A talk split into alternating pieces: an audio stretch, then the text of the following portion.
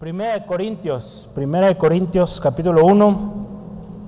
Estamos iniciando, ya vamos nuestro tercer estudio. Tercer estudio, sí. Tercer estudio de, Primera de Corintios. Vamos a hoy eh, tener varios versículos en, eh, en nuestro estudio. Como les decía el domingo, tiene mucha fe. Si tiene fe, pues espero su fe le alcance porque ahora sí traigo mucho. Eh, normalmente hago cuatro hojas, hoy hice seis, entonces imagínense, sí va a ser algo, ¿verdad? Eh, pero a veces es- es- son hojas que se van muy rápido, entonces bueno, eso esperamos. Entonces va a ser de bendición, si no alcanzamos podemos eh, extenderlo la próxima semana. 1 Corintios 1, eh, Vamos a estar escudriñando hasta el versículo 31, del 18 al 31. Eh, esos versículos vamos a estar analizando hoy. Eh, traté de dividir la sección, pero pues no fue posible.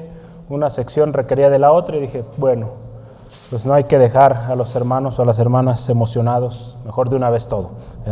Entonces, vamos a orar, darle gracias a Dios por este tiempo y, y empezamos. Padre, te alabamos, te exaltamos porque tú eres bueno. Como decía este canto, sabemos que tú eres grande, que tú eres digno, precioso, incomparable. Señor, gracias por esta oportunidad que hoy nos das de escudriñar tu palabra juntos, en, en armonía, Señor, en acuerdo, porque ahí estás tú. Señor, te pedimos, ministranos esta tarde, que tu Espíritu Santo nos guíe cada palabra, cada enunciado que hoy se lleva a cabo, sea palabra de poder, porque es tu palabra, Dios. Señor, pedimos, Señor, si hay alguna necesidad, alguna aflicción, Señor, conforme a tu voluntad, tu gran misericordia, obra en mi hermano, mi hermana. Aquellos que nos escucharán después, Señor, toca estos corazones también, ministra sus vidas y que tu gracia, tu misericordia abunde en cada uno de nosotros. Señor, y como lo dice también tu palabra, a través de palabras de Pablo, que la palabra de Cristo abunde en nosotros, Señor. Te damos gracias en el nombre de Cristo. Amén. Gloria a Dios. Yo tenía unas notas y ya no me salen. Adi o. Wow, ya salieron. Es que a veces este documento lo abrí hace rato y me salía vacío, imagínense. En vez de seis hojas iba a ser una, pero no, ya apareció todo. Gloria a Dios. Gracias a Dios tenemos la Biblia, entonces no hay, no hay peligro de perder lo que hoy vamos a es- estudiar. El tema de hoy es algo loco, el título. El tema de hoy es algo loco, entonces, ¿por qué? Porque es la locura de la predicación, así se llama el tema de hoy. Por eso le decía que era algo loco. La, la locura de la predicación.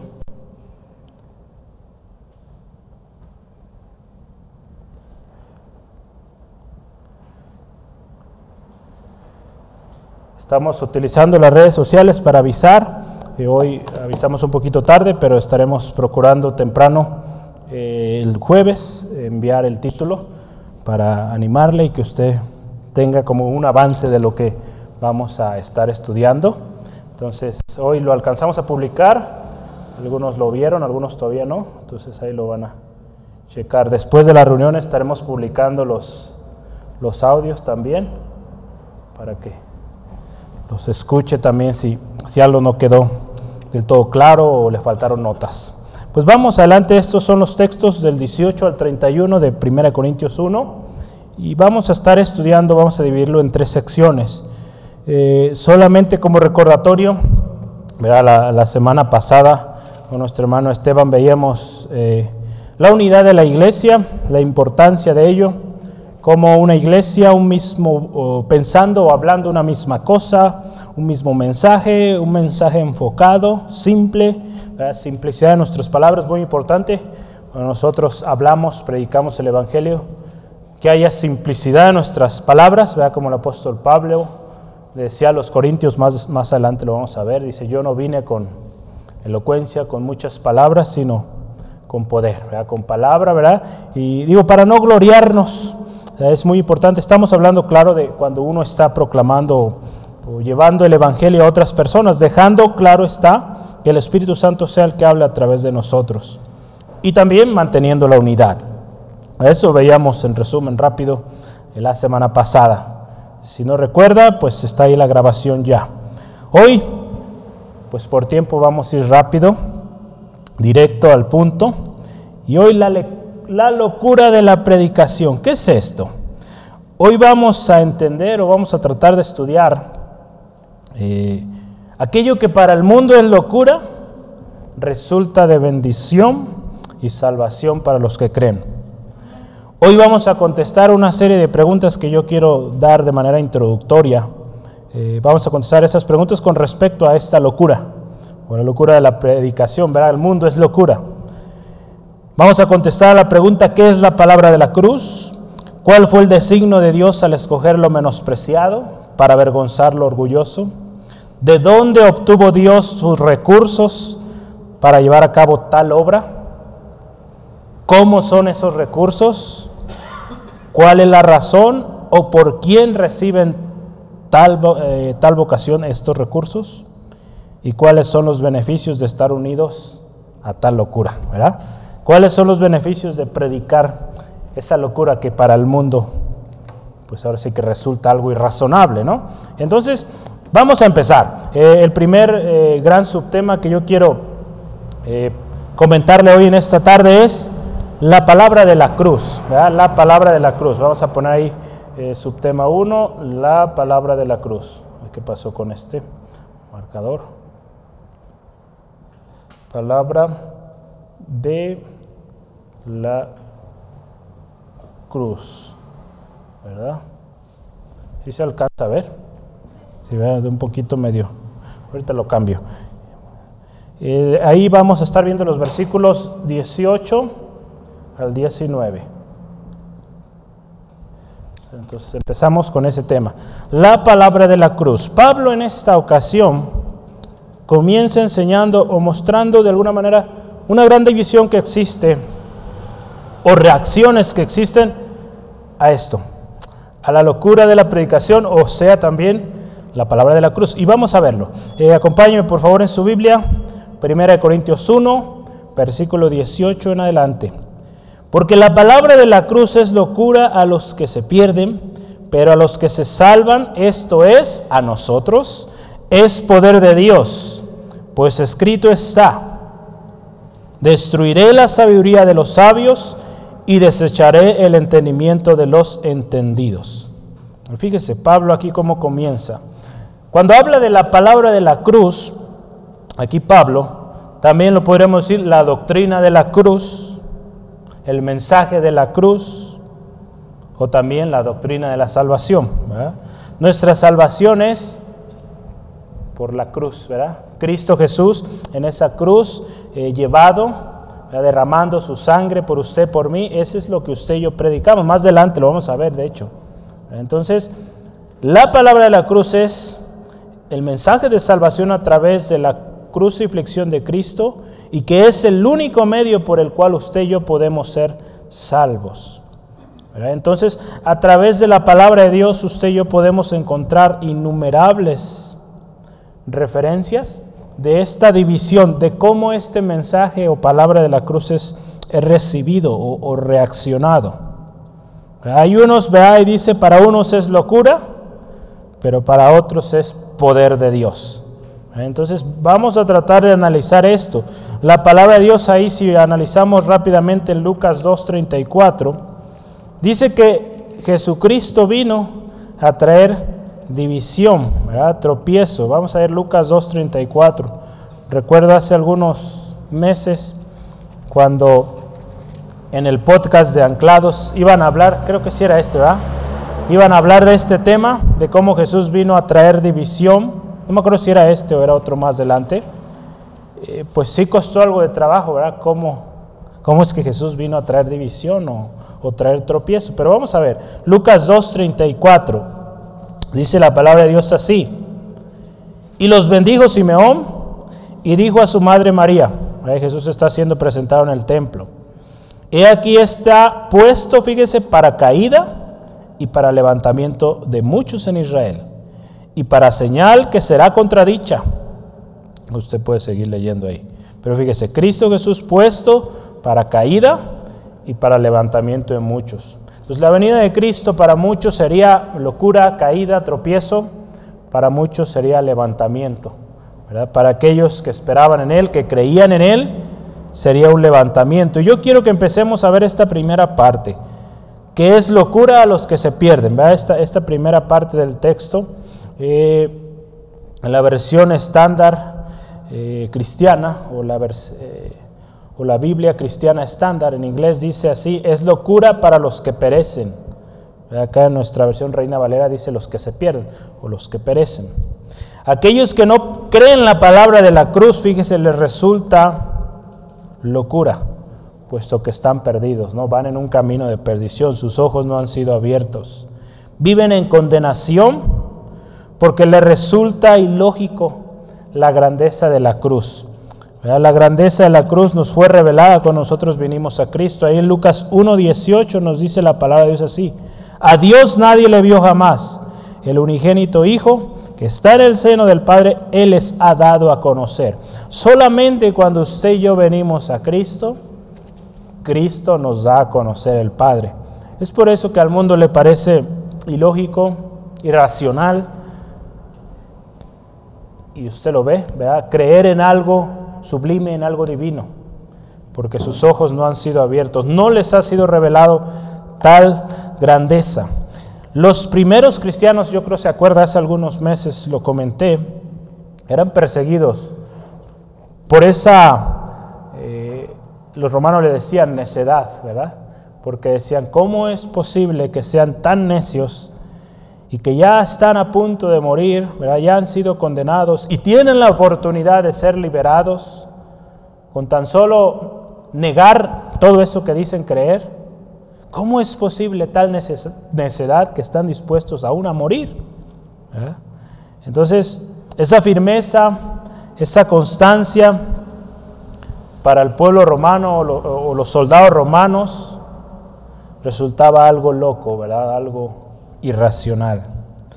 Hoy en día también, yo creo que usted se acuerda y, sabe o ha escuchado muchos cantos o alabanzas, himnos aún, que dice o dicen, que los cristianos somos locos. ¿Sí lo han oído?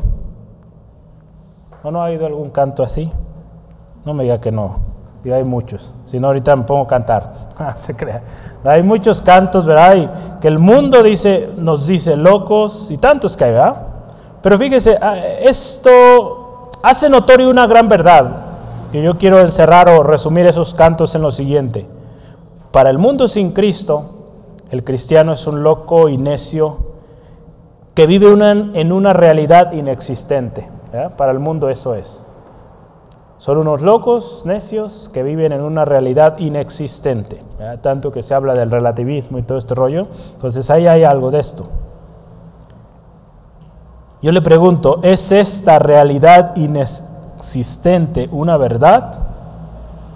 ¿Es cierto esto? ¿Que es una realidad inexistente la que nosotros seguimos? ¿Qué dice usted? No, ¿verdad? Definitivamente es una realidad, es algo verdadero y lo hemos vivido, hay testimonio de ello. Entonces fíjese, es locura a los que se pierden, a los que están en el camino incorrecto, que sus ojos no han sido abiertos, lo que usted y yo hablamos, lo que usted y yo predicamos, el mensaje de la cruz, le resulta una locura. Pero para los que lo hemos creído, hermano, hermana, siguiente punto es poder para nosotros. La palabra de la cruz es poder de Dios para los que se salvan, o sea, dice ahí, para nosotros. La nueva versión internacional me gustó cómo dice esta parte. Dice, en cambio, para los que se salvan, es decir, para nosotros, este mensaje es el poder de Dios.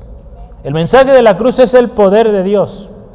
Y te vamos a ver ahí también sabiduría. En Romanos 1.16 Pablo o el apóstol Pablo expresa firmemente que no se avergüenza de ese poder, de ese evangelio. La palabra de Dios dice ahí, Romanos, eh, perdón, eh, Pablo hablando a los romanos, no me avergüenzo del Evangelio porque es poder para salvación. Entonces, Pablo, un fiel creyente de Jesucristo, era capaz y, y, aún hasta la muerte decir, no me avergüenzo de esto y estoy dispuesto a ir aún hasta la muerte. Para todo aquel que cree, la obra en la cruz, hermano, hermana del Calvario, tiene el poder de Dios embebido ahí. ¿Cómo está eso? El plan perfecto, el plan que Dios hizo desde, la, eh, desde antes de la fundación del mundo, que era eterno, es eterno, fue cumplido ahí en la cruz. Cuando Jesús dijo, consumado es, el plan que Dios generó desde un principio, si usted y yo analizamos y hemos estudiado mucho de esto, como todo apunta a Jesús, a ese momento donde Jesús dice, consumado es, donde Él dice, el plan se cumplió a la perfección. Entonces todo apunta a eso, ¿verdad? Eso lo puede ver usted, el consumado es en Juan 19:30. ¿Eh? Entonces el plan de Dios ahí se cumplió. El fruto de la cruz, hermano, hermana, fue la justificación de muchos. Y esto es el poder de Dios. El fruto de esa aflicción, ahí en Isaías 53, 10 al 11, ¿verdad? y verá el fruto de esa aflicción ese fruto, ¿verdad? Y, dará gozo al saber que fue consumado, se cumplió el cometido. Entonces fíjese, dos reacciones a esa palabra, a ese eh, mensaje de la cruz, a ese mensaje de salvación. Siempre va a haber esas dos reacciones. A los que creen, poder, y a los que no creen, pues locura. ¿Sí? ¿Está de acuerdo con eso? Yo creo que nos ha tocado vivirlo. ¿Cómo es posible que creas en algo que no has visto? En un Dios que no, que no ves. Para ellos es locura, para nosotros es poder. Y algo muy especial, fíjese en el versículo 19, avanzando en nuestro, en nuestro estudio hoy, fíjese, eh, dice lo siguiente. Pues escrito está, destruiré la sabiduría de los sabios y desecharé el entendimiento de los entendidos. Fíjese, este texto es, algo interesante, fíjese, ahí yo le puse ahí ese título, la sabiduría, humana, la sabiduría humana es destruida. Yo le quiero leer lo siguiente, esto, este versículo, este pasaje, si usted se fija y dice escrito está, entonces en algún lado fue escrito. El autor, ¿se acuerdan que les he hablado de Charles Hodge? Este hombre dice, este texto no es para ser considerado como una cita de algún pasaje en particular del Antiguo Testamento, más bien como un llamamiento a una doctrina en ello claramente revelado. ¿Cómo está esto? Esta porción, si usted la busca textualmente, no la va a encontrar tal cual. Va a encontrar muchas referencias más bien en la palabra, donde Dios dice esto. Yo, ahorita le voy a decir cuál, la, que más se acerca, ahí en Isaías 29, eh, 14, ahorita la vamos a leer, la que más se acerca a esto, donde dice, destruirá la sabiduría de los sabios y desecharé el entendimiento de los entendidos. Vamos a verlo, Isaías 29, 14.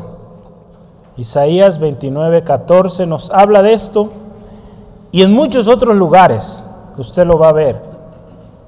Isaías 29, 14 Dice, por lo tanto, he aquí nuevamente excitaré yo la admiración de este pueblo como un prodigio grande y espantoso. Fíjese, porque perecerá la sabiduría de sus sabios y se desvanecerá la inteligencia de sus entendidos. ¿verdad? Si usted se fija textualmente, no dice lo mismo, pero nos da el, el principio ahí. Va a perecer la sabiduría de los sabios y se desvanece la inteligencia de los entendidos. Pablo aquí está hablando o está citando muy probablemente este texto, pero hay muchos más pasajes similares a esto. Y si usted y yo analizamos en repetidas ocasiones, Dios muestra a través de su palabra dada por los profetas,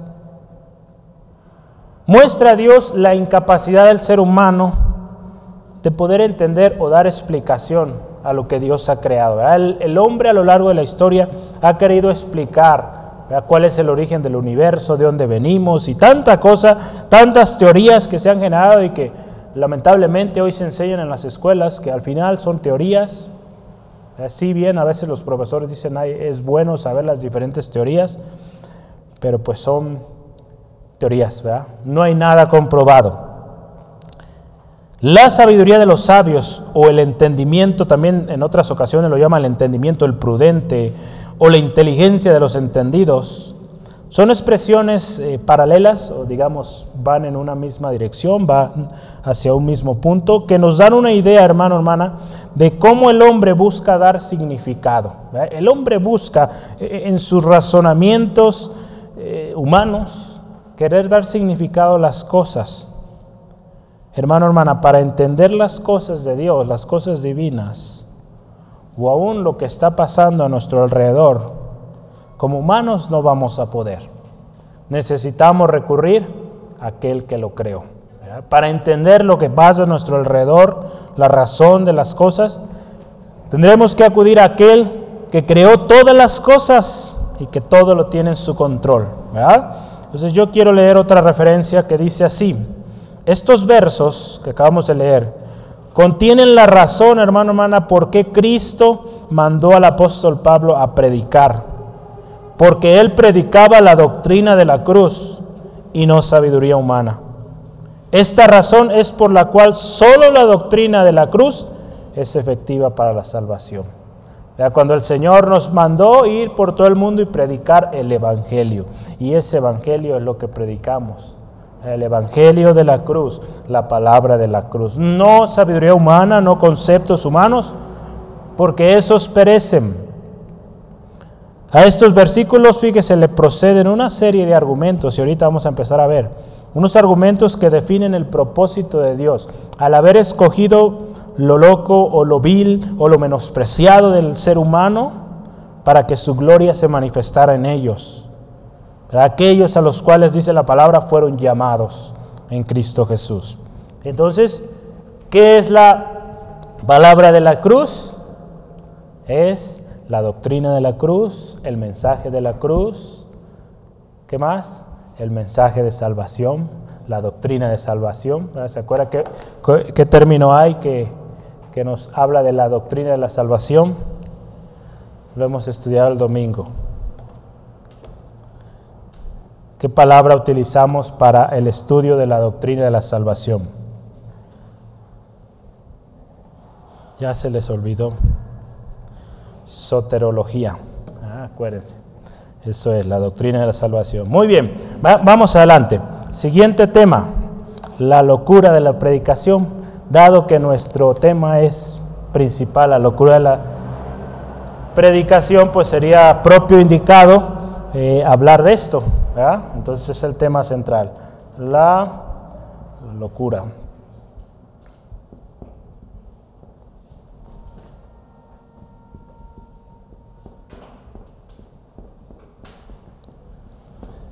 Para ello vamos a estar eh, estudiando los versículos 20 al 25. 20 al 25. ¿Sale? Entonces, la locura de la salvación, no, de la predicación, ¿verdad? Yo estoy escribiendo algo que no hay. La locura, como estamos hablando de la doctrina de la salvación, yo me quedé con esa palabra, ¿verdad? La locura de la predicación.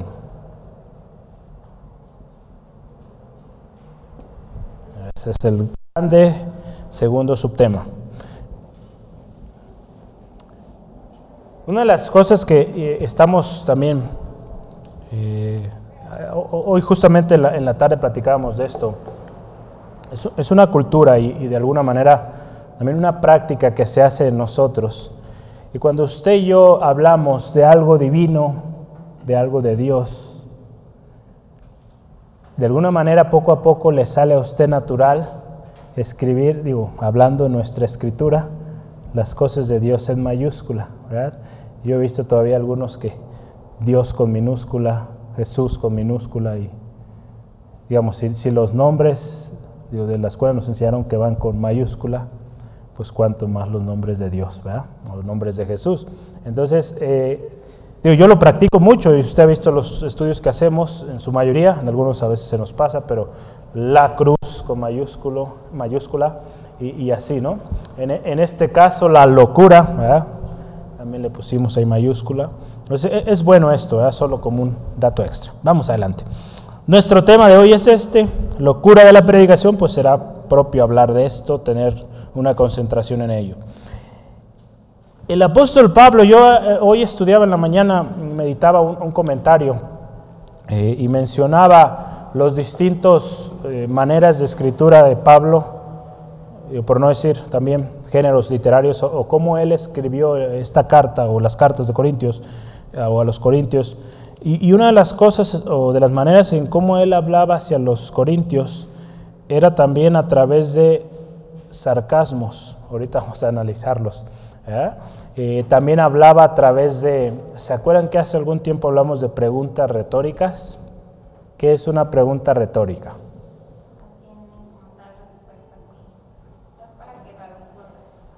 Son preguntas que se hacen que ya sabemos la respuesta, ¿verdad? Que de alguna manera eh, no espero yo, digamos, si hago esta pregunta, que usted me conteste.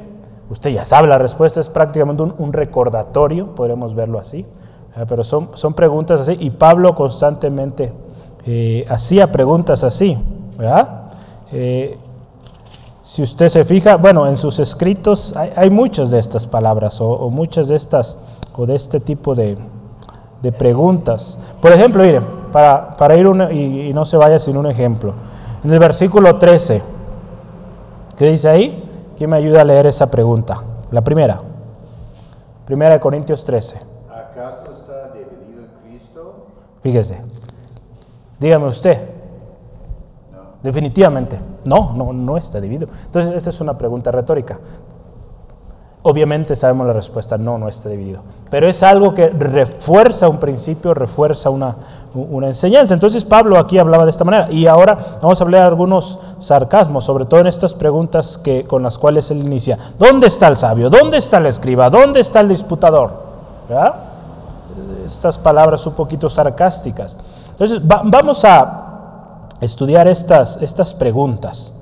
Eh, y, yo quiero iniciar con este primer subtema, son subtemas aquí, y yo casi siempre la manera en cómo estructuro mis eh, eh, mensajes puede variar, claro, pero normalmente yo trato de buscar tres temas centrales y dentro de cada tema otros tres puntos centrales. ¿no? A veces salen muchos más, pero tratamos de tener cierta división. Es una de las cosas cuando usted genera sus, eh, sus sermones, es bueno tener una buena estructura. Entonces, la primera eh, con la cual yo quiero empezar, y es el versículo 20, es, eh, ¿dónde están los sabios de este mundo? Una pregunta. ¿Dónde están los sabios de este mundo? ¿Dónde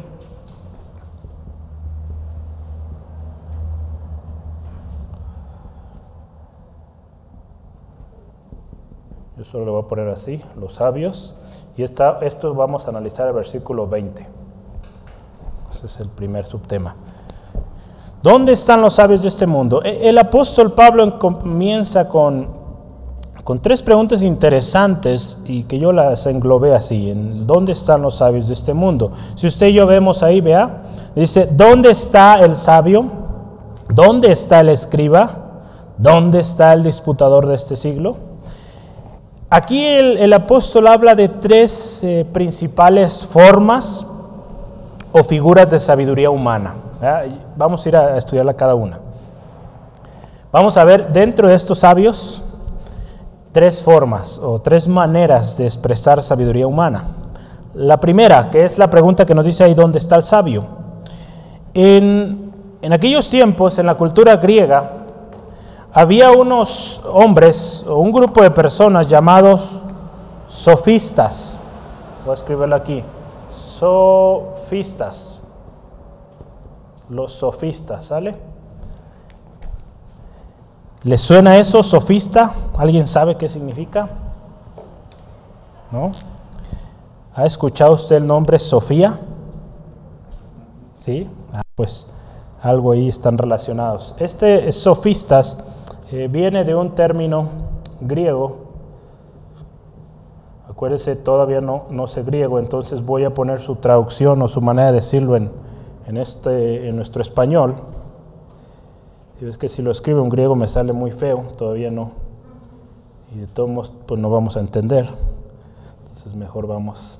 Sofía, con PH y un acento. Y Sofía significa sabiduría. El nombre Sofía en, en, una persona, en una mujer, es mm, alguien que tiene sabiduría. Eso es sabiduría. Y por lo tanto hay otra palabra griega que es sofos, sofos, más bien tiene un acento en la O, sofos, que significa, ¿qué creen? Sofos, sabio, ¿verdad? Entonces, los sofistas, que tienen su origen en estas dos palabras griegas, son aquellos que practicaban la sabiduría. Entonces, gente muy entendida, muy estudiada, esos eran los sofistas. Entonces, ¿dónde están los sofistas? Podemos decirlo así. Tanto en el pueblo judío como los griegos también, había gente muy entendida, gente muy sabia, y gente que era respetada, estos los sofistas, si usted lo busca en Google, en Internet, va a encontrar mucho sobre estas personas y cómo su término fue siendo alterado en algún punto de la historia, pero e, era gente respetada porque eran gente muy sabia, muy conocedora. Los reyes mismos acudían a estas personas para que les dieran dirección. Eh, ah, tenemos este problema en el pueblo, ¿qué hacemos? Y estas personas solían dar respuestas interesantes. Entonces, desde tiempos antiguos, la gran mayoría de los considerados sabios de este mundo también, en aquellos tiempos y hoy todavía gente sabia, de acuerdo al mundo, solían ser gente con una actitud arrogante, orgullosa e incapaz de reconocer sus errores. No sé si le ha tocado conocer gente así. Gente que se, eh, de alguna manera ha logrado un, un gran conocimiento y en su mayoría, yo le puedo decir, pues he trabajado con, me ha tocado trabajar, gracias a Dios, con muchos doctores, gente ya con postdoctorados también, en el, en el área donde yo me desenvuelvo. Si hay muchos muy buenos, muy buenos en, muchos sentidos, eh, aún en su manera de ser, pero en su mayoría es gente pues orgullosa. Digo, claro, tiene su mérito el haber llegado a tal grado, pero eso no debe representar el ser orgulloso, ¿verdad? Pero bueno, así vive este mundo y en aquel tiempo así era. Entonces por eso Pablo aquí dice, ¿dónde están los sabios? ¿Dónde está el sabio? ¿Dónde están? Estamos hablando de la doctrina de la cruz y vamos a ver ahorita o vamos a empezar a llegar por qué Pablo menciona esto. El sabio intenta dar significado a las cosas, intenta o dice tener la verdad, y pues esa verdad no lleva salvación. Para el sabio de este mundo, la predicación del mensaje de la cruz resulta locura. La palabra de Dios es muy clara, ¿verdad? ¿Cómo deben ser los sabios? O la gente que busca la sabiduría, o cómo deben ser los sabios y los entendidos. Ahí en Santiago, capítulo 3, versículo 13. Santiago 3, versículo 13 dice la palabra, quien es sabio y entendido entre vosotros, muestre por la buena conducta sus obras en sabia mansedumbre.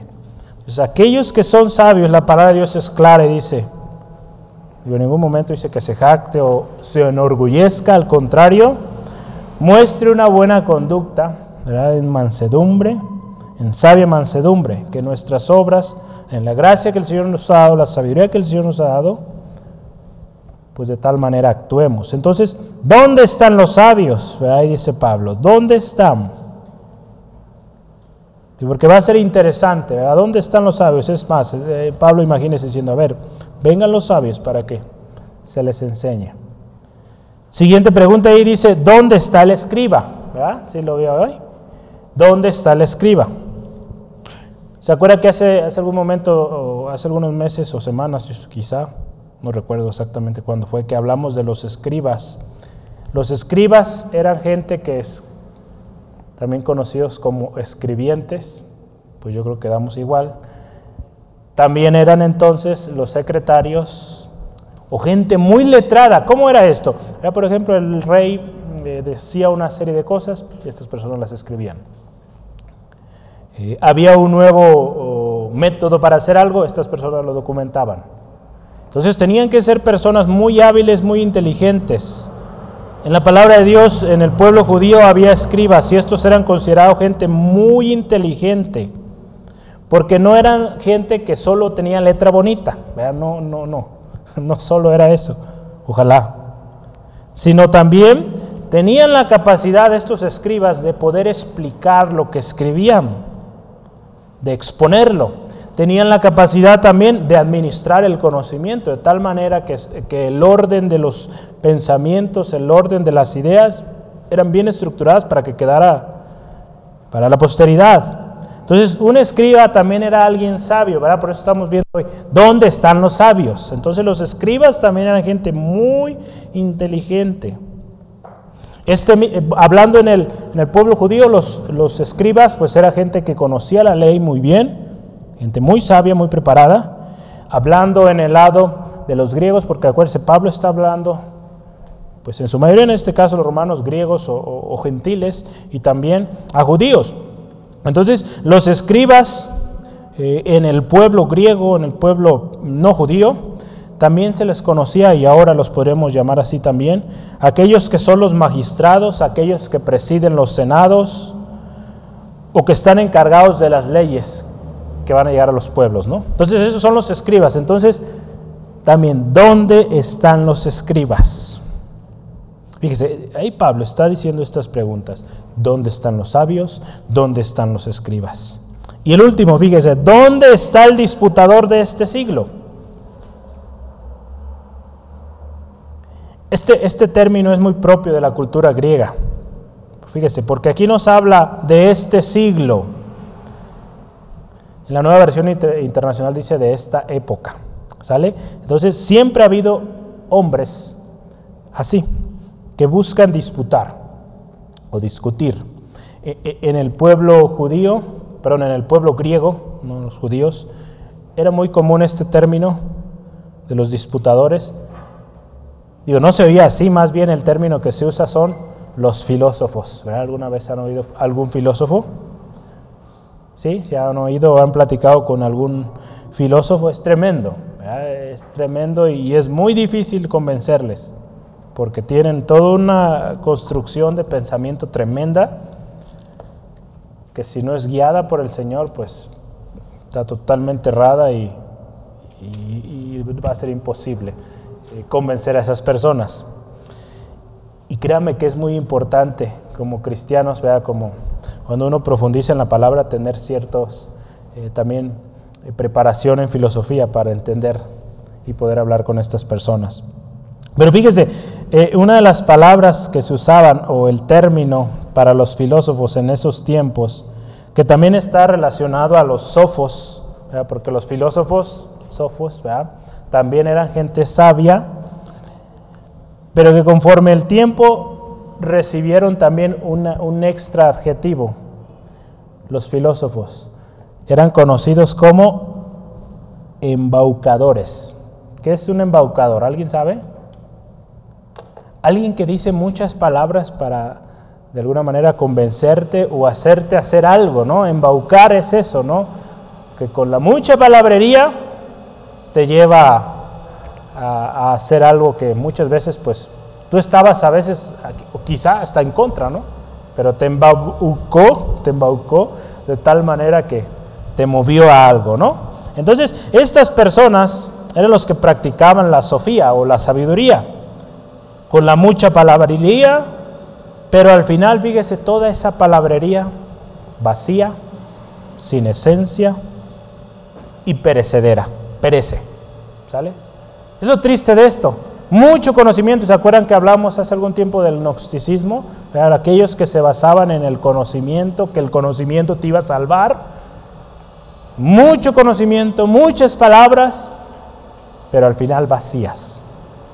Gloria al Señor, el Señor, fíjese, llamó, y ahorita vamos a ver, a lo que no era sabio, a lo que no era relevante, quizá a lo que insignificante, y cómo Dios ahí mostró su sabiduría preciosa. Y vamos a ver, la última pregunta que viene ahí en el versículo 19, ¿cuál es? Primera de Corintios, versículo 19. La última pregunta. ¿No ha enloquecido Dios la sabiduría del mundo? Algo tremendo aquí sucede, fíjese. Yo tomé esta referencia de una Biblia estudio, eh, de un comentario ahí, en una versión internacional. Dice, todos los sistemas filosóficos están creados, o que fueron creados, perdón, por el hombre, terminan en nada, porque contienen un concepto erróneo de Dios y de su revelación.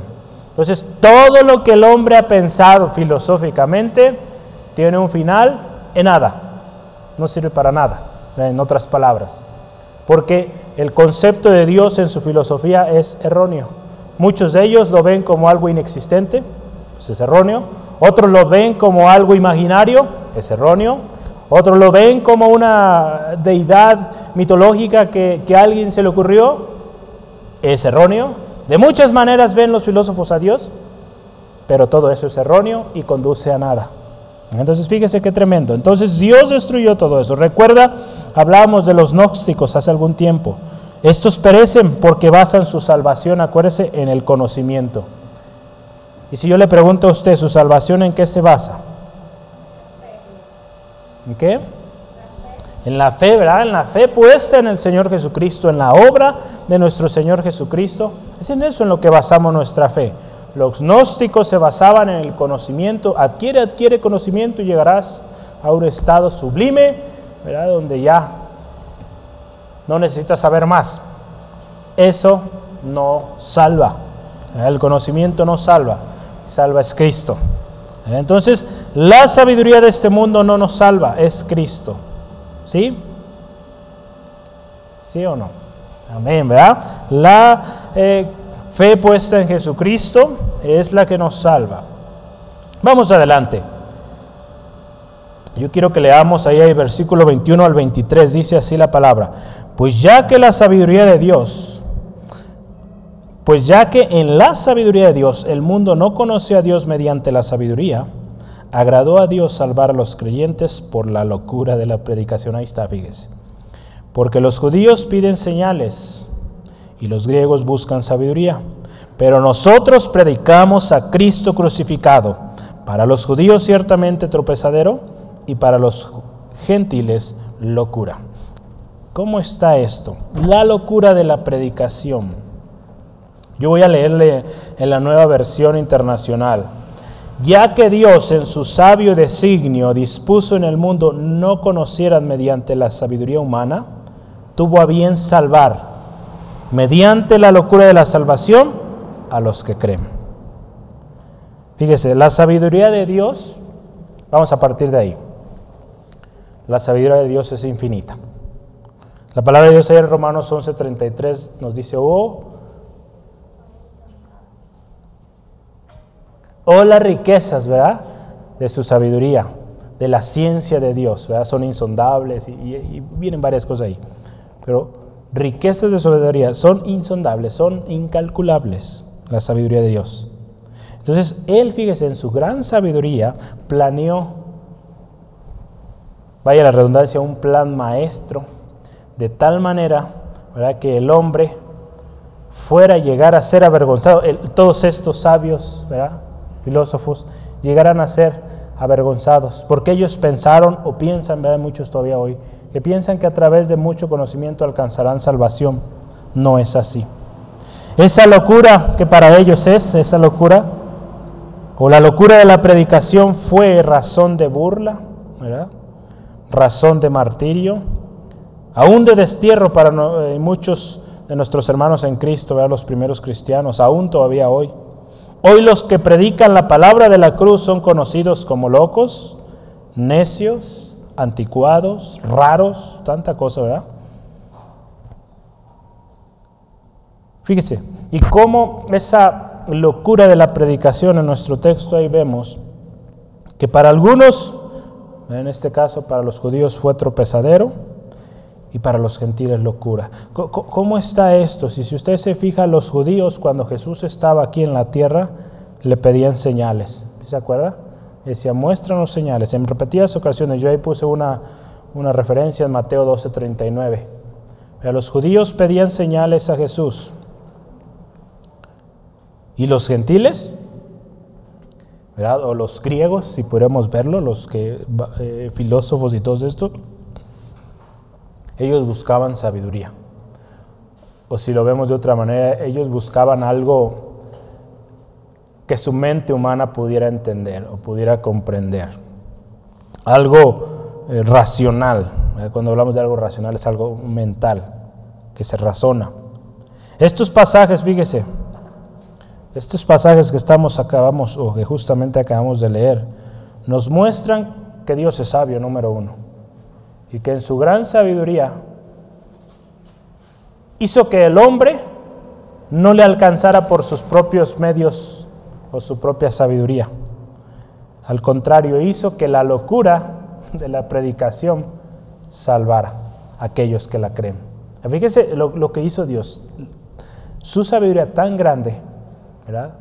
Nosotros nos costaría, ¿verdad? Humanamente poder refutar a una persona tan sabia como los sabios, en los cuales Pablo muchas veces le tocó enfrentar. Pero es algo tan especial que Dios es mucho más sabio y lo más glorioso es que tenemos a su Espíritu Santo quien nos va a guiar en el momento que necesitemos hablar. ¿Qué tenemos que hablar? El Espíritu Santo nos va a guiar. Créame, Él le va a dar las palabras. Muchas veces se enfrentará gente así que dice, ¿y yo qué le voy a decir? Esta persona sabe todo. Pues usted tiene o usted sirve al que todo lo sabe y que su sabiduría es infinita. Entonces, no dude cuando tenga que hablar que el Señor le va a usar. Entonces, esto es, fíjese, ponen en evidencia, ponen en evidencia que la sabiduría que viene de Dios es la correcta. Y la sabiduría del humano es aquella que lo lleva cada vez a una corrupción más triste, más deplorable. Pero ahí en Romanos 1.28 dice ¿verdad? que se propusieron no ver a Dios, no considerar a Dios en sus caminos, por tanto Dios dice, los entregó a una mente reprobada. Ahí viene una serie de cosas que usted puede leer ahí en Romanos 1. Todas estas personas que se envanecieron en su sabiduría, se han envanecido, Dios los entrega una mente así. Si usted y yo nos eh, ponemos a leer un poquito de historia, como eran los griegos, los romanos, toda esta gente sabia, ¿en qué terminaban todos sus debates, sus discusiones o sus, eh, sus tiempos de ponerse a pensar y a querer resolver el mundo con sus razonamientos, pues terminaban en unas reuniones de total depravación tremendo. Imagínense. Cuando la sabiduría de Dios nos lleva a reconocer a Dios, temer a Dios, ¿se acuerda? El principio de la sabiduría es el temor a Dios, el respeto a Dios, el reconocer que Dios es santo y como seguidores de Él, pues santos. ¿verdad? Entonces, fíjese, la, gran diferencia en ambos, en ambos casos, ¿verdad? Pero nosotros, fíjese, versículo 23, predicamos, predicamos a Cristo crucificado. El mensaje, del, eh, el mensaje central de usted y yo, hermano, hermana, es Cristo crucificado. Y algo tan interesante, Cristo crucificado, que es lo que usted y yo predicamos, para el judío, representaba un insulto el predicar a un Cristo crucificado. ¿Por qué? Porque el pueblo judío en sus razonamientos, en su entendimiento carnal de la ley, esperaban a alguien que venía a terminar con el imperio romano, por ejemplo, a poner un reino terrenal de, tal manera que pues todos sus enemigos serían destruidos y, y, eso era su razonamiento. Por lo tanto, el decir que ese es tu Salvador para ellos era inconcebible. Alguien que estaba en una cruz. Para los griegos, un Cristo crucificado o predicar un Cristo crucificado representaba algo loco, algo irracional, ¿verdad? Y llegó a ser esa piedra de tropiezo para ambos casos, ¿no?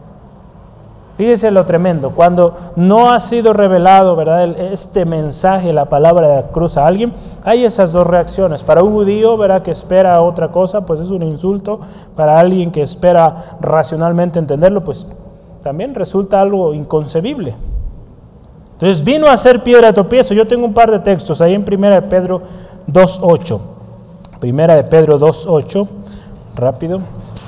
Dice la palabra de Dios así. Y piedra de tropiezo y roca que hace caer. Porque tropiezan en la palabra, siendo desobedientes, a lo cual fueron también destinados. Ahí está hablando de la piedra viva, Jesucristo. Piedra de tropiezo y roca que hace caer. Ahí en Romanos 9:33, uno más, con este respecto de las piedras de tropiezo. Romanos 9:33 dice, como está escrito, He aquí yo pongo en Sión piedra de tropiezo y roca de caída, y el que creyere en él no será avergonzado. El, no, el que no cree en Jesucristo, pues tropieza, es avergonzado.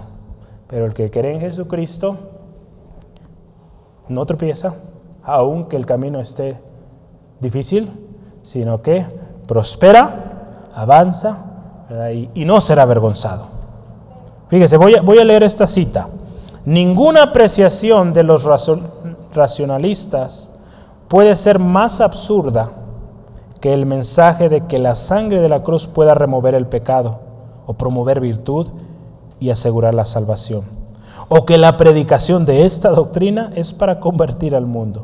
alguien que piensa eh, con su mente humana, no le resultará lógico o razonable el hecho de que la sangre de Jesús tenga tanto poder para limpiar pecados, para darnos la virtud y asegurar nuestra salvación. Y mucho menos decir que pues voy a predicar eso, ¿verdad? Para ellos el predicar esto pues representa algo pues sin sentido. Porque acuérdese, la locura de la predicación o, es locura para ellos, es perdición para ellos. Pero para nosotros es salvación, es poder. ¿Sí? ¿Vamos bien? ¿Ya se perdió o todavía seguimos en el mismo camino? ¿Sí? ¿Vamos bien? Cristo, poder y sabiduría para los que son llamados. Fíjese los versículos 24 y 25. Vamos a empezar a ir. Algunas citas no las alcanzaré a leer por tiempo, pero eh, llévelas en casita, anótelas, no se le olviden. Cristo Jesús es poder y sabiduría de Dios. Fíjese, versículo 24. Más para los llamados, así judíos como griegos, fíjese, el llamamiento sin excepción. Cristo, fíjese, poder de Dios y sabiduría de Dios. Porque lo insensato de Dios es más sabio que los hombres y lo débil de Dios es más fuerte que lo de los hombres. Yo le pregunto, ¿quiénes son los llamados? ¿Quiénes son los llamados? Romanos 8, 28. Romanos 8, 28. Dice la palabra de Dios así. Y sabemos que los que aman a Dios, todas las cosas les ayudan a bien. Esto es, a los, a los que conforme a su propósito son llamados. A los que son llamados conforme al propósito de Dios. ¿Verdad? Aquellos que Dios en su designio dijo llamados. Y son aquellos que aman a Dios, definitivamente. esos son los llamados de Dios. Yo le voy a dar un par de textos más. Judas 1 y Lucas 17, 14. Judas 1 y Lucas 17, perdón, Lucas, Apocalipsis. Dije Lucas, ¿verdad? Lucas no. Apocalipsis 17, 14, una disculpa. Si es Judas 1 y Apocalipsis 17, 14. Ahí nos habla de los llamados, entonces puede ver ahí un poquito más. Porque está hablando aquí, dice que los llamados a nuestro texto que estamos ahorita analizando. Judíos como griegos, Cristo es sabiduría y es poder.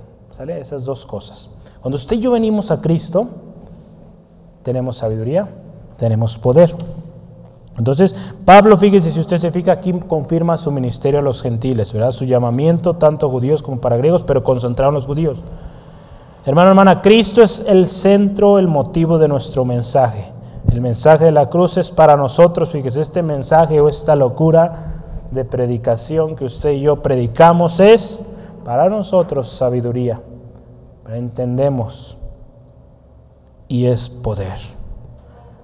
El poder de Dios se manifiesta, ¿verdad? Cuando usted y yo venimos a este mensaje de la cruz. El poder de Dios se manifiesta dándonos libertad, dándonos sanidad, dándonos restauración y dándonos vida eterna.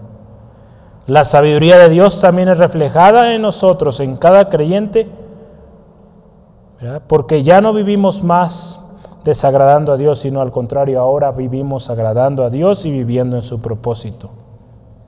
Si usted recuerda qué es la sabiduría, el principio de la sabiduría es el temor de Dios, Proverbios 1.7. ¿Y quién la da? Dios.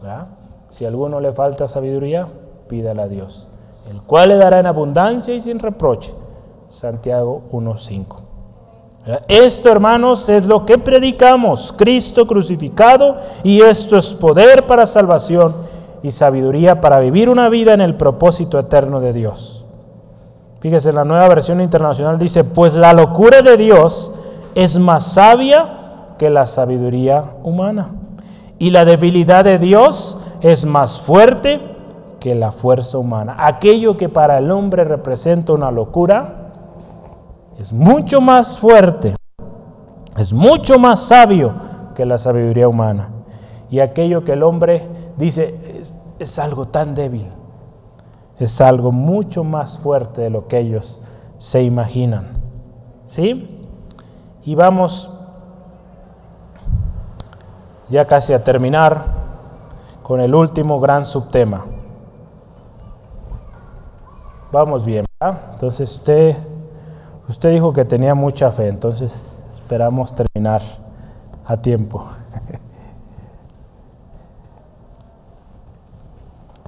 ¿Qué significa Sofía? Sabiduría, muy bien. ¿Qué significa Sofos? Sofos? Sabio, muy bien, vamos bien. ¿Qué es la locura de la predicación?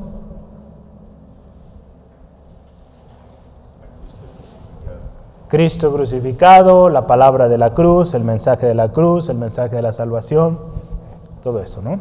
Que usted y yo predicamos. Muy bien, ¿vamos bien? ¿Sí? Vamos adelante. El último subtema de hoy eh, que estamos estudiando es los escogidos de Dios. Número 3, los escogidos de Dios.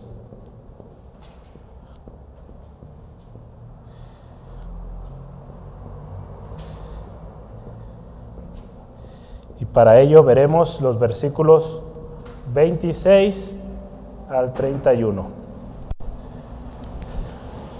Este 1 ya se pegó al 3, me lo borro y lo escribo aparte. Entonces, los escogidos de Dios es el último gran subtema que hoy veremos. Vamos a ver, versículo 26. Pues mirad, hermanos, vuestra vocación, que no sois muchos sabios según la carne, ni muchos poderosos, ni muchos nobles. ¿Cómo empieza Pablo aquí? Miren, pongan atención a su vocación. En otras versiones dice llamado, pero a mí en lo personal me gustó la versión Reina Valera. En algunas ocasiones, algunas otras versiones ayudan de una manera mejor al significado cuando vemos el original en el griego, eh, ayuda un poco más, o en el hebreo. En este caso, eh, vocación resultará mejor para nuestro, eh, nuestro texto, nuestro contexto en el cual estamos estudiando. Fíjese, otra manera de decir esto es utilizando una palabra griega. Vamos a aprender otra palabra griega. A ver, es clesis. ¿Sí alcanza a ver esto? Clesis, con cada kilo. Clesis que significa llamado. ¿Le suena esta palabra? Yo le voy a animar que a lo mejor, bueno, no a lo mejor, más bien sería una buena práctica. Si usted trae su libreta, quizá en alguna sección de su libreta ponga palabras en griego para que se las vaya aprendiendo, Ya después le voy a pasar cómo se escribe en griego, si está interesado en aprenderlo. Pero clesis, clesis significa llamado. ¿Cómo es esto? Bueno, primero, ¿le suena esa palabra clesis? eclesia, es de donde proviene la palabra iglesia, eclesia. Eh, eclesia está compuesta de, de esta palabra, eclesis, es, una de sus raíces. Eclesia o iglesia es los llamados a algo, llamados a unirse o a congregarse. Es por eso que la iglesia es eso, ¿no? Una reunión de llamados a congregarse. Eso somos nosotros, la iglesia. Fuimos llamados a esto. El Señor nos llama, ¿verdad? A congregarnos, no como algunos tienen por costumbre, ¿verdad? Entonces, bueno, e, eso es clesis, ¿verdad? Llamados. Entonces, miren su clesis o su llamado. En otras, como les decía, en otras traducciones dicen llamado tal cual.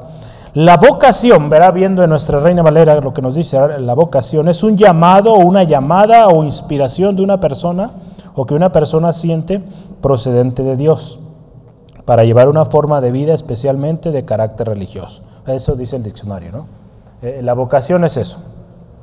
Entonces, fíjense, es especial este llamamiento, esta vocación.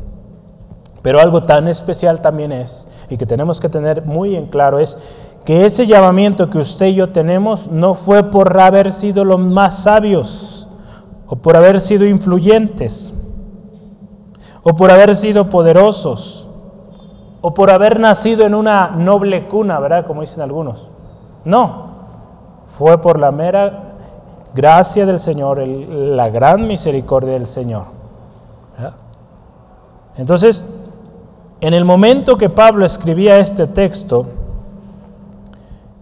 y quizá hoy, en estos tiempos también, la mayoría de los cristianos en aquel tiempo en su mayoría eran gente pues pobre, gente eh, del pueblo, podemos decirlo así, y que de ninguna manera estaban considerados como sabios, poderosos o nobles. Claro, sí había, sí había gente muy sabia, había poderosos, también gente adinerada, y había nobles también, gente que, que el Señor alcanzó. Tenemos varios ejemplos, hemos visto muchos nombres, sobre todo en las despedidas de Pablo, menciona a todos, ¿verdad?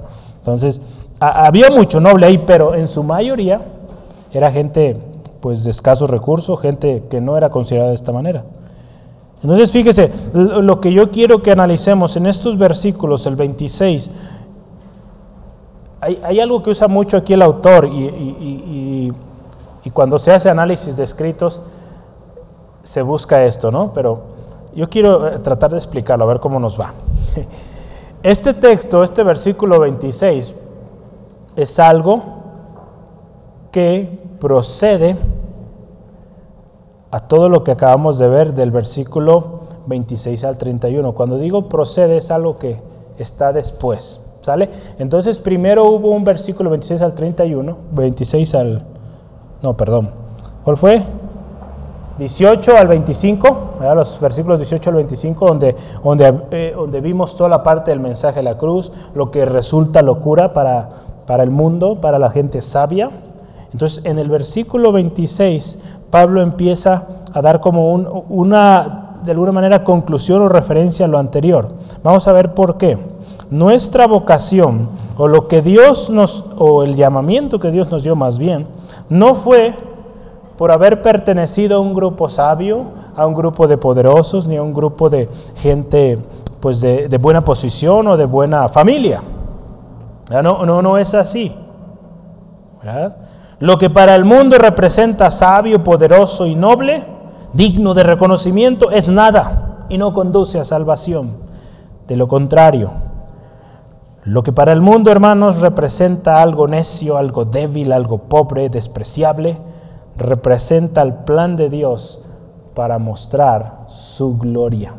Entonces, dele gloria a Dios, por su falta quizá muchas veces de sabiduría Démosle siempre gracias al Señor, decirle, Señor, gracias, porque siendo lo que yo era o, de donde vengo, tú me rescataste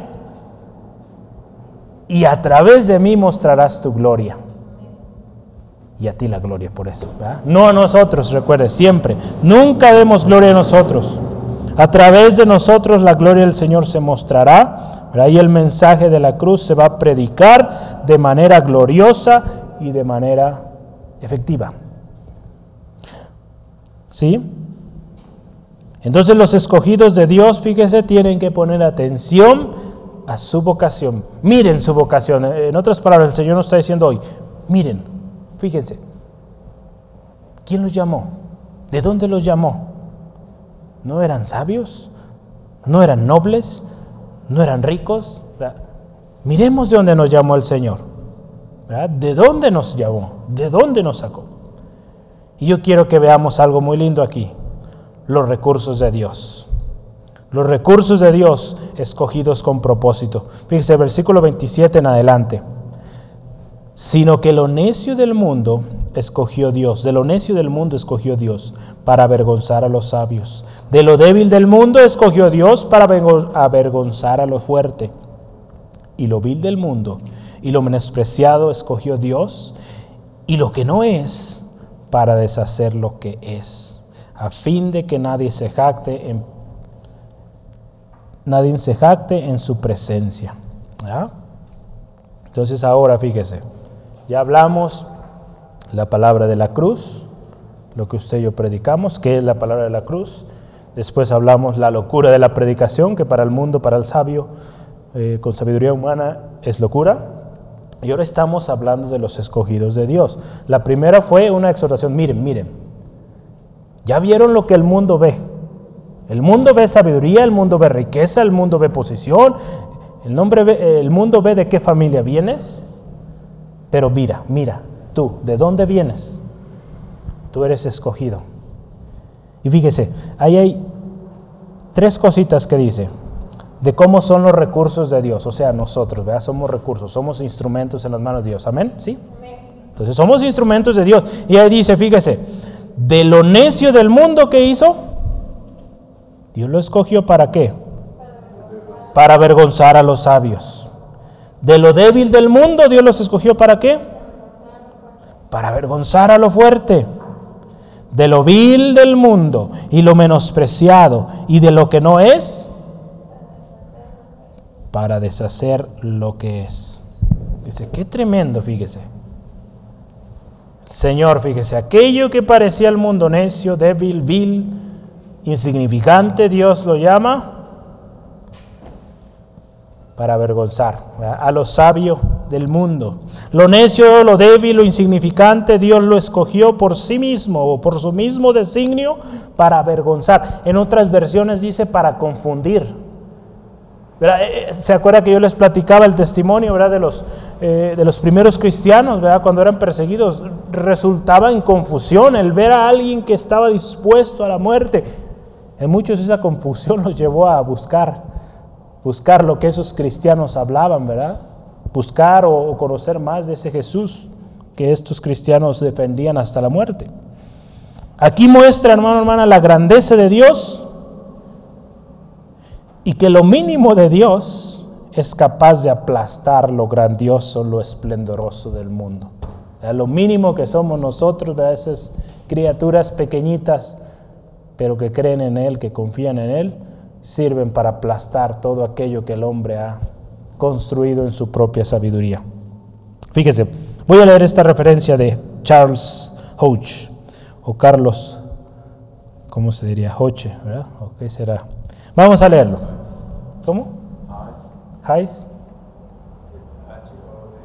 H-O-D-G-E. Hatch. Entonces, Carlos Hatch. ¿eh? Vamos a ver, entonces, e, él escribió esto, fíjese, así es.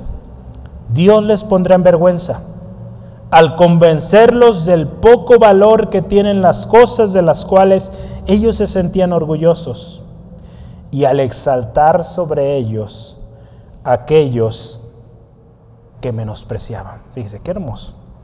aquello que ellos consideraban razón de orgullo,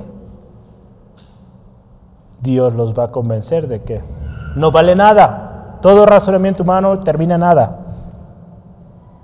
Y sobre ellos pondrá aquellos que muchas veces ellos mismos menospreciaron.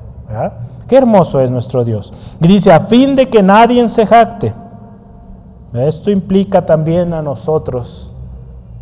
Digo, claro está a ellos para que no se jacten más, pero nosotros también, ¿verdad? Como escogidos de Dios, que no nos jactemos, ¿verdad?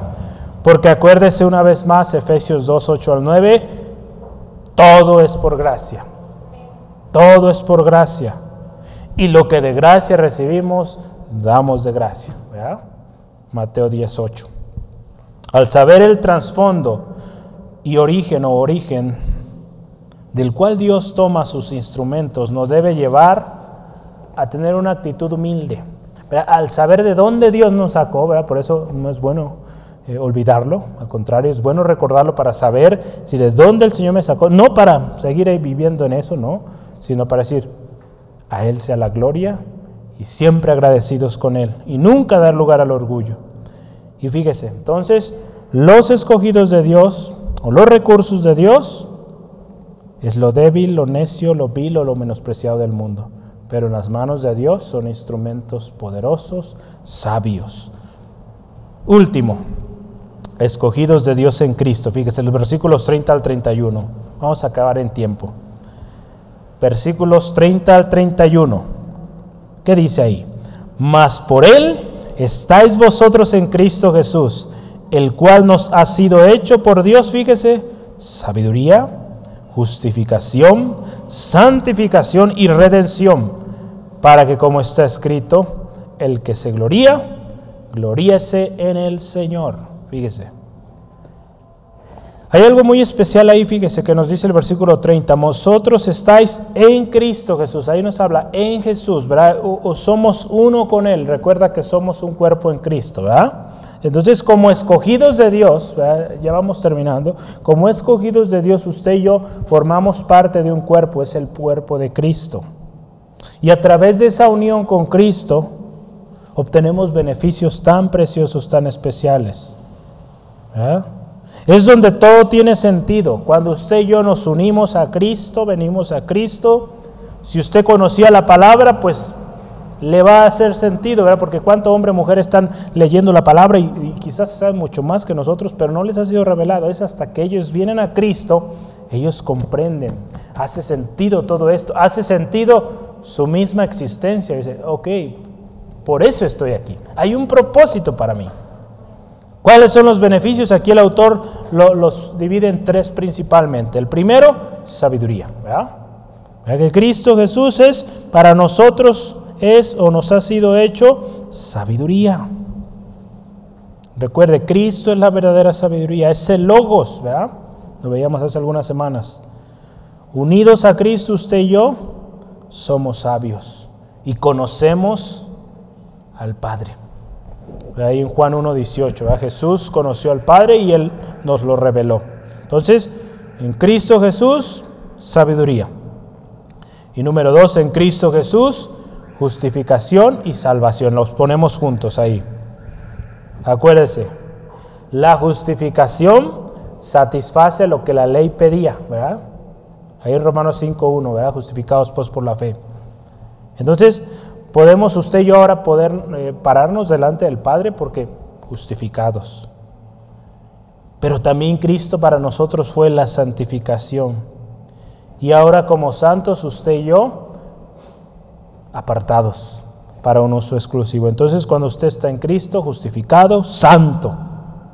Dice todos los beneficios que esto trae, ¿verdad? Y puede anotar Romanos 8, 9 al 10. Y último, la redención. Si usted se fija en lo último, dice ahí, y redención, en el versículo 30.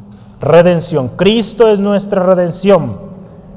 Nuestra redención de la maldición de la ley, como lo dice Gálatas 3:13 Cristo nos redimió de toda maldición de la ley. Nos redimió, hermano, hermana, de la culpa que había del infierno, del pecado, del poder de Satanás, del, yugo que había en nosotros, de la misma tumba. Y algo tan especial, ¿verdad? No termina ahí. Cristo nos redimió de todo eso, ¿verdad? Todo lo que aquí en la tierra había de Satanás, de todo eso. Pero también seremos redimidos en el día de redención. Ahí dice la palabra de Dios ahí, eh, si usted ve ahí, en, yo le voy a decir que lo anote, le animo a anótelo porque no alcanzamos a leerlo ya. Efesios 4:30 y Hebreos 9:12 nos habla del día de redención. Yo, había leído mucho esto, pero eh, esta parte del día de redención no, y me llamó mucho la atención. ¿Cuál será ese día de la redención? El día que usted y yo seremos redimidos o sacados de alguna manera, bueno, de una manera tal cual literal también, de toda esta corrupción que hay en el mundo. Ese es el gran día de la redención. Entonces, en Cristo Jesús también tenemos redención. De lo que está ahorita aquí, y en día también, ahora sí que de todo, ¿no? Ahorita quizá redimidos de ciertas cosas, no dejamos de pues vivir ciertas partes de la corrupción de, de este mundo, pero un día seremos liberados de todo ello. No hay razón para gloriarnos, dice ahí. Ninguno se gloríe. Si quiere gloriarse, pues que se gloríe en el Señor, ¿verdad?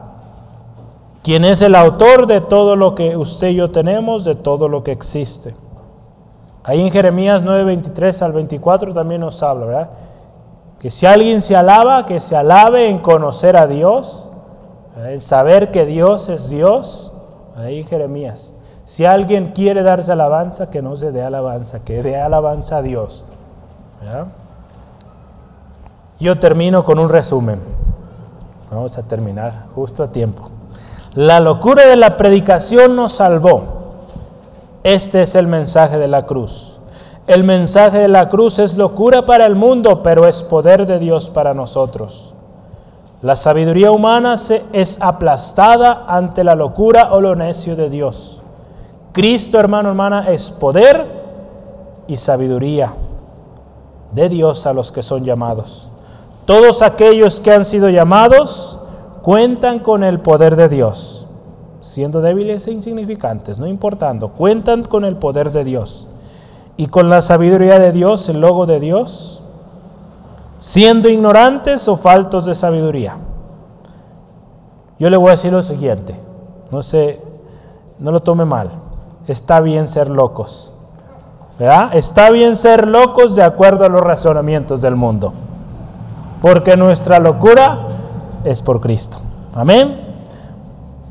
¿Sí? ¿Cuántos locos? Nuestra locura es por Cristo, por el mensaje de la cruz, que es poder para salvación y sabiduría para entender el propósito de Dios. Somos escogidos de Dios, no por ser sabios, por ser eh, de buena cuna, por ser poderosos.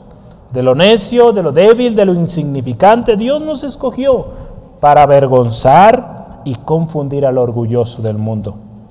Somos escogidos por Dios en Cristo y recibimos, acuérdese, sabiduría, justificación, santificación y redención.